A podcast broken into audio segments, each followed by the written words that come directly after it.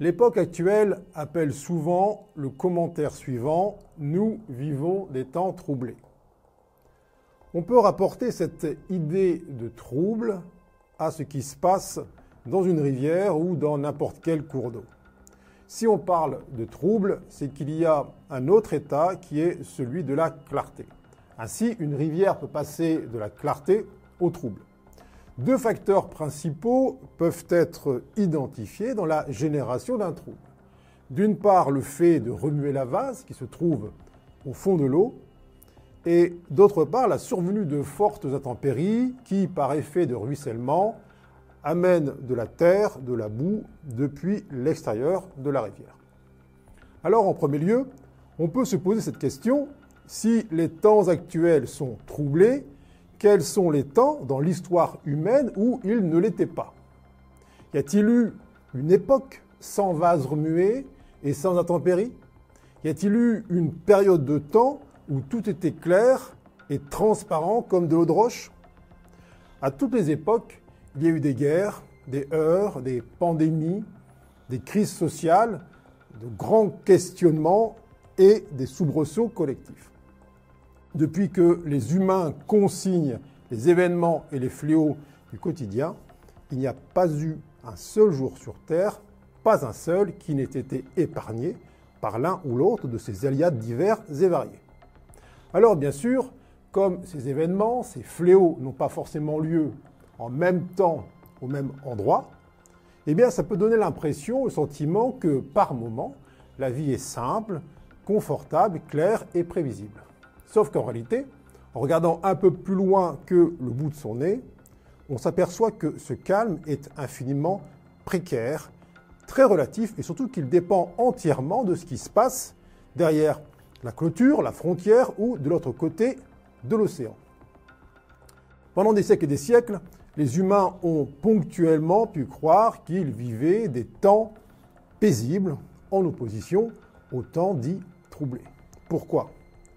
Parce qu'il n'y avait qu'un nombre extrêmement réduit d'informateurs, parce que les canaux de transmission étaient à la fois très lents, limités et rudimentaires, et enfin, parce que l'on ne pouvait peu ou pas se comparer en termes de situation avec celle de quelqu'un vivant à l'autre bout de la planète.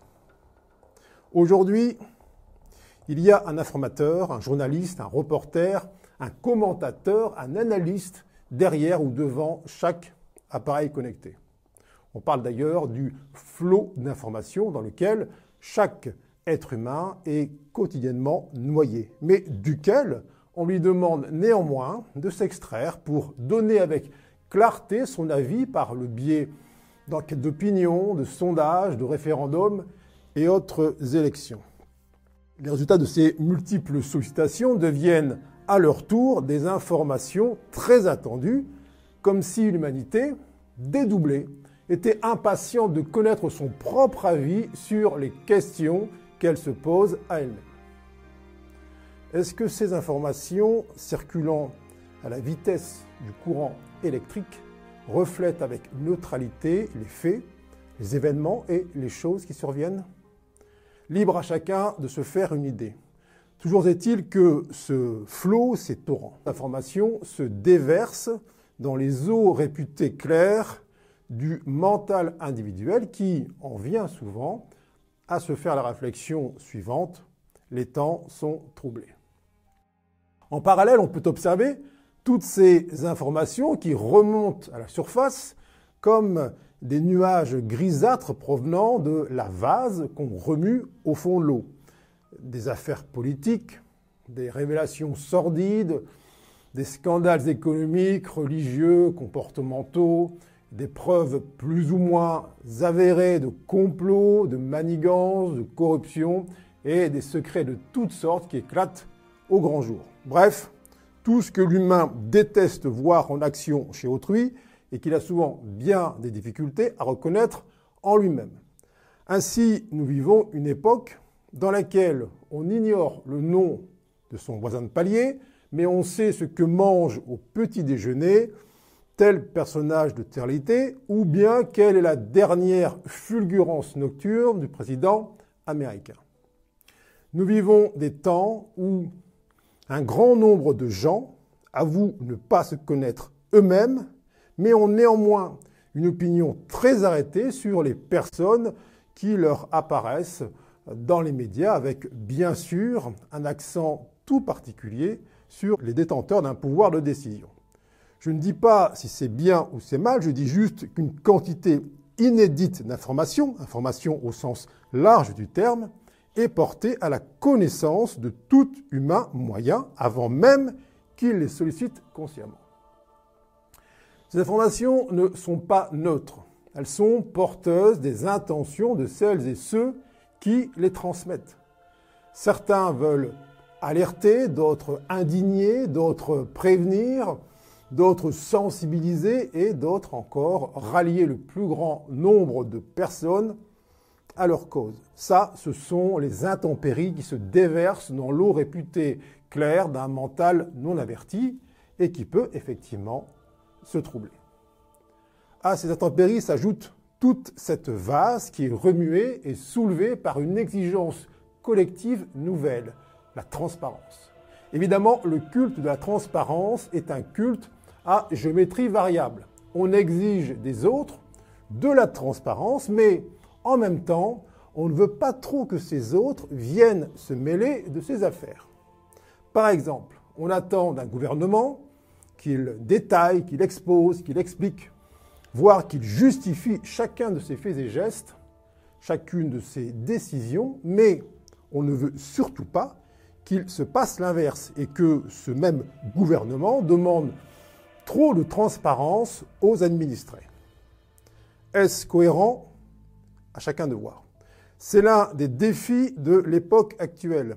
Être informé en continu de ce qui se passe dans chaque coin du monde, pour des milliards d'êtres humains animés par des envies souvent contradictoires, sans en être soi-même troublé, ou en cas de tempête, sans se laisser emporter par le torrent.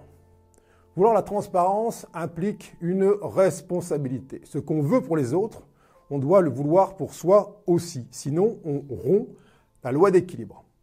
Vouloir la transparence, vouloir la fin des secrets, implique que cela soit vrai pour soi aussi. Plus l'on veut être transparent, plus la vase qui se trouve au fond de soi va devenir visible. Plus l'on veut être limpide, plus ce qui va se déverser en soi par le biais des échanges, des commentaires et des informations va apparaître comme troublant au sens propre comme au sens figuré. Si l'on veut la lumière sur soi et sur le monde, il devient nécessaire d'accepter les aspects moins reluisants qui vont progressivement apparaître et qui étaient ignorés jusqu'alors. Quoi qu'on en pense, il était certainement moins troublant par rapport à aujourd'hui de vivre dans une campagne de France au Moyen Âge, malgré toutes les incertitudes qui pouvaient exister sur les lendemains.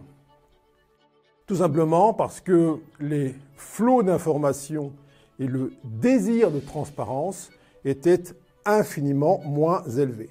Observez que le mot trouble en français comme en anglais signifie à la fois le contraire de limpide et la notion de problème ou de désarroi.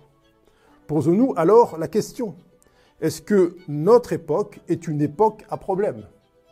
Sommes-nous les premiers humains de cette planète à connaître des guerres, de la criminalité, des pandémies, des restrictions de mouvements, des modifications réelles ou supposées du climat, des mutations économiques, des changements d'environnement ou des frictions religieuses et politiques Non. En revanche, nous sommes les premiers de cette ère dite moderne qui a débuté il y a environ 2000 ans à être informés en permanence et en tout lieu de l'existence de ces troubles multiples.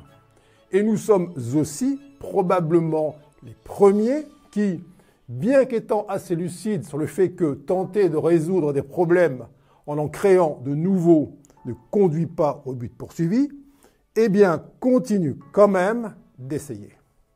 Le fameux adage c'est un mal pour un bien continue donc de servir de code de conduite à un grand nombre d'êtres humains qui refuseraient qu'on leur enlève une épine dans le pied à l'aide d'un couteau de boucher, mais qui trouvent souvent utile, voire nécessaire, qu'on emploie ce même moyen pour les autres. Tôt ou tard, bien sûr, ces mêmes autres emploient les mêmes moyens disproportionnés pour enlever les mêmes épines dans les pieds d'autrui, ainsi que cela leur a été montré. Le temps n'est pas plus troublé qu'à une autre époque. En revanche, ces troubles sont beaucoup plus révélés. Par conséquent, l'être humain doit désormais assumer sa soif de transparence et son désir de tout savoir qui lui font prendre conscience de manière crue mais neutre de ses propres secrets, de ses propres profondeurs, de ses peurs enfouies, de ses émotions refoulées et surtout de ses multiples paradoxes. En somme, il n'y a jamais de plus grand trouble que celui que l'on porte en soi.